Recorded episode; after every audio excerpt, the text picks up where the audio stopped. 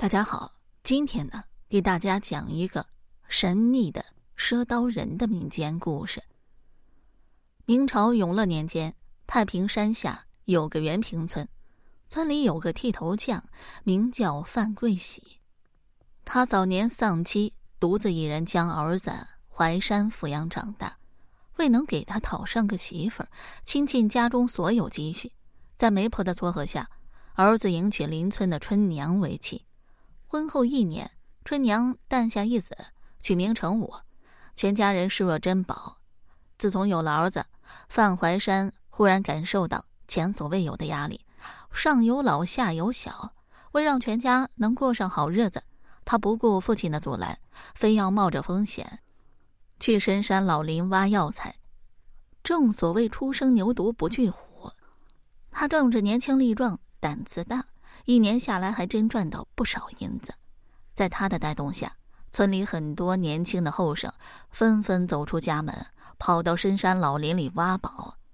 大家多多少少总会有一些收获。但俗话说：“天有不测风云，人有旦夕祸福。”有一天，这淮山走进那片老林子，再也没能活着出来。父亲伤心欲绝。一夜之间，青丝变白发，好不容易盼到儿子结婚成家，却落得这般悲惨光景。这春娘呢，年纪轻轻就成了寡妇，为了孩子不打算再嫁。公公和儿媳妇长期住在一个屋檐下，难免会遭人非议。这范桂喜呢，思虑再三，决定和儿媳妇分家。他抱着被褥搬回到老宅子里，这四间房子就留给。儿媳居住。程武刚满两岁，这春娘呢也不过十九岁，孤儿寡母，让范桂喜实在放心不下。他经常去看望这对母子，顺便送些吃穿用度，生怕他们缺衣少食，受一点委屈。这日，范桂喜一如从前，挑着担子，走街串巷去帮人剃头，没想到生意出奇的好。直到天黑才回到家中，他给孙子买了一个拨浪鼓，本想给孩子送过去，看看天色已晚，只好作罢。次日清晨，他拿着拨浪鼓走出家门，刚拐过巷子口，正好和儿媳妇走个碰面。春娘眼睛红肿，强装笑脸的说道：“爹爹，暂且帮我照看一下孩子，我有事想回趟娘家。”这范桂喜呢，觉得儿媳妇有点反常。平时她回娘家都带着儿子，为何今日不同往常呢？俗话说：“事出反常必有妖。”说不准啊，这背后有什么隐情？这范桂喜啊，感觉有点不对劲，试探着问道：“没什么事儿吧？”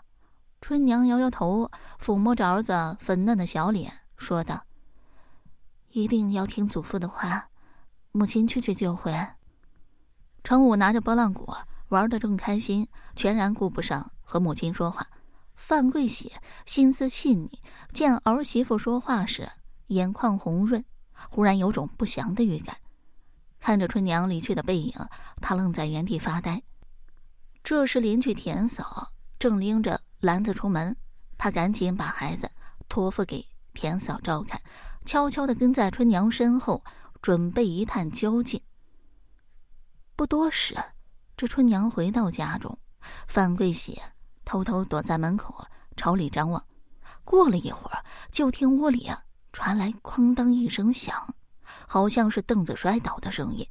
他心中一惊，三步并作两步，快速冲进屋子，发现儿媳妇正上吊自杀呢。多亏他及时赶到，不然后果……不堪设想，春娘获救，坐在地上泪流不止，任凭公爹怎么追问，始终闭口不语。这范桂喜担心儿媳妇还会做傻事，就套上马车把她送回娘家，希望亲家母能开导一下闺女，打开她的心结。这王氏见到女儿归来，先喜后悲，说什么都不相信，一向性情温和的女儿。好端端的，竟然会选择自杀。在他的一再开导和追问下，春娘终于鼓足勇气说出了实情。这昨日啊，傍晚时分，有个中年男子啊上门赊刀，那人预言五年内大米的价格将会翻倍，说是十两银子才能买到一担米。这春娘觉得米即使再贵，也不可能卖成天价。男子嘿嘿一笑，递上一把菜刀，说道：“哈哈，你若不信，我们可以打个赌。这把刀你先拿去用，如果我说的对。”五年后，我上门收取刀钱二十文，如若不对，分文不取。春娘觉得自己啊，白捡一把菜刀，爽快的答应下来。她拿着刀刚想进屋，男子笑着说道：“在下有点口渴，想进屋讨碗水喝，不知娘子啊是否方便？”这春娘已然放下戒备之心，带着男子走进屋里。那人舀起一瓢水，一饮而尽，随即从怀里啊掏出一个瓷瓶，为表达谢意，特意送给春娘一瓶西域香粉。他推辞不过，只好欣然接受。打开瓶塞一闻，果然香气扑鼻。这程武好奇，从母亲的手中抢过瓷瓶，学着母亲的样子闻了又闻，说道：“嗯，真香。”片刻的功夫。母子二人便失去了知觉，昏迷不醒。直到晨时，春娘才迷迷糊糊的清醒过来。这时发现自己已经遭人玷污，她羞愧难当，嚎啕大哭，随即拿出绳子叫学良自尽。这程武从睡梦中惊醒，看到母亲泪流满面，他不知所措，瞪着惊恐的双眼，吓得哇哇大哭。这春娘怕吓坏孩子。打算先把他送到父亲家中，然后再自行了断。如果不是范桂喜觉察到异常，恐怕他现在已经气绝身亡了。全家人得知这一情况，气得暴跳如雷。这母亲呢，劝慰女儿一番，让她和孩子暂且住在家中。春娘的名节固然重要，可如若不能将那恶人绳之以法，又难解心头之恨。范桂喜和亲家周梦合议商量。这件事不能善罢甘休，两人气呼呼的走出家门，直奔县衙。